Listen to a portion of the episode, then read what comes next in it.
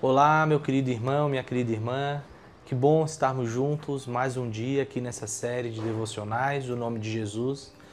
E mais uma vez eu gostaria de pensar com você é, mais um nome, né? Que o nosso Senhor Jesus é chamado.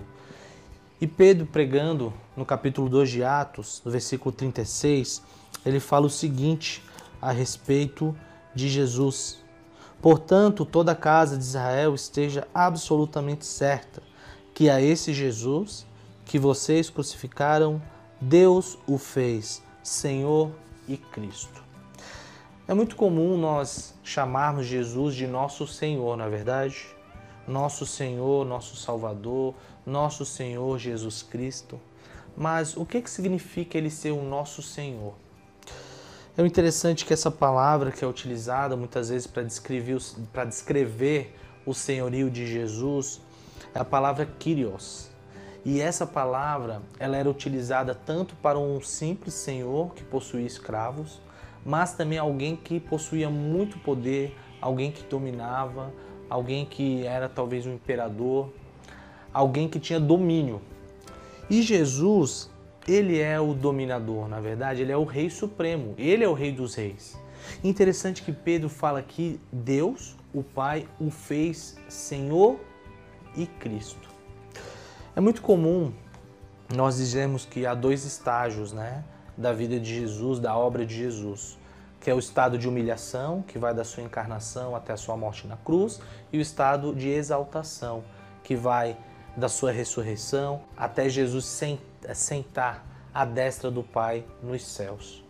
Meus irmãos, quando, fala, quando Pedro fala que Jesus foi feito Senhor e Cristo, ele está dizendo que Jesus ressuscitou e está sentado à destra de Deus, reinando. Jesus ele tem o domínio sobre tudo, sobre todos, à destra de Deus, inclusive da sua igreja.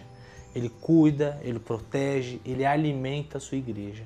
Então, nós podemos dizer que o ministério hoje de Jesus, à destra de Deus, é reinar e interceder pelos santos.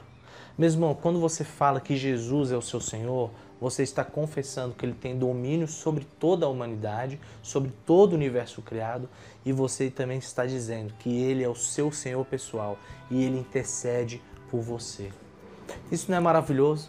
Saber que Jesus está à destra de Deus reinando nesse mundo caído, nesse mundo mal, onde muitas vezes, se nós olharmos aqui debaixo do sol, como diria Salomão, não, é, tudo é vaidade, né? não há esperança, o mundo está perdido. Mas quando nós olhamos para cima e vemos Jesus assentado à destra de Deus como nosso Senhor, sabemos que Ele tem domínio sobre todos e Ele intercede por nós. Jesus está diante do Pai, dia e noite, orando por mim e por você. Eu espero que isso te traga esperança, alegria, conforto e que isso te lembre, meu irmão, que no dia de hoje Jesus está intercedendo por você como um filho, um santo de Deus. Deus te abençoe e te guarde neste dia. Um grande abraço.